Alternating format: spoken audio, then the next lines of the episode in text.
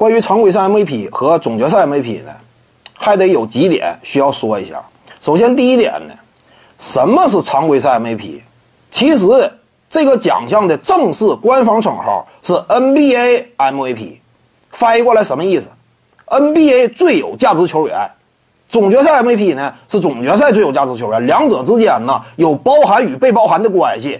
NBA MVP，整个 NBA 联赛当中四百多名球员最优秀的那一位，对不对？一百多个媒体记者、专业人士参与投票选出的这么一个顶尖拔尖的人物，而且放眼整个历史的评选过程呢，没有说角色球员也上来争一下的，没有这种情况。这是顶尖奖项，你从这种名称上也能够看出差别。其二呢？就是很多观众啊，一整就谈常规赛 MVP 与总决赛 MVP 这两个相比啊，你说球员愿意要哪个？肯定是愿意要总决赛 MVP 呀，对不对？球员都想要总冠军呢，你这个逻辑本身就错了。错在哪儿呢？你不能这么比呀，这个总冠军怎么能跟总决赛 MVP 两者之间彻底绑定呢？这两个你得分开看。正确的对比方式是什么？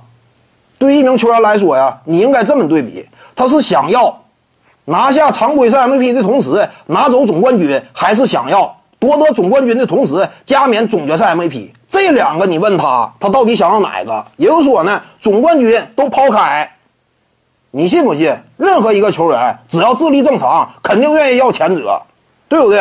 我拿个总冠军就完了。至于说是不是总决赛 MVP 无所谓啊。我要是有常规赛 MVP 的话，这两手都攥在手里，我得多硬。对不对？你这种对比方式才是合理的。你这么对比的话，那不一目了然吗？谁会选择后者呀？肯定选择我既拿常规赛 MVP，我又夺得总冠军。至于说总决赛 MVP 拿不拿也就那样，反正我要前两个，这已经相当这个可怕了。你这种对比才是正确的逻辑对比嘛？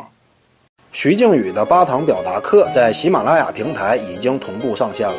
各位观众要是有兴趣的话呢，可以点击进入到我的个人主页当中，在专辑页面下您就可以找到它了。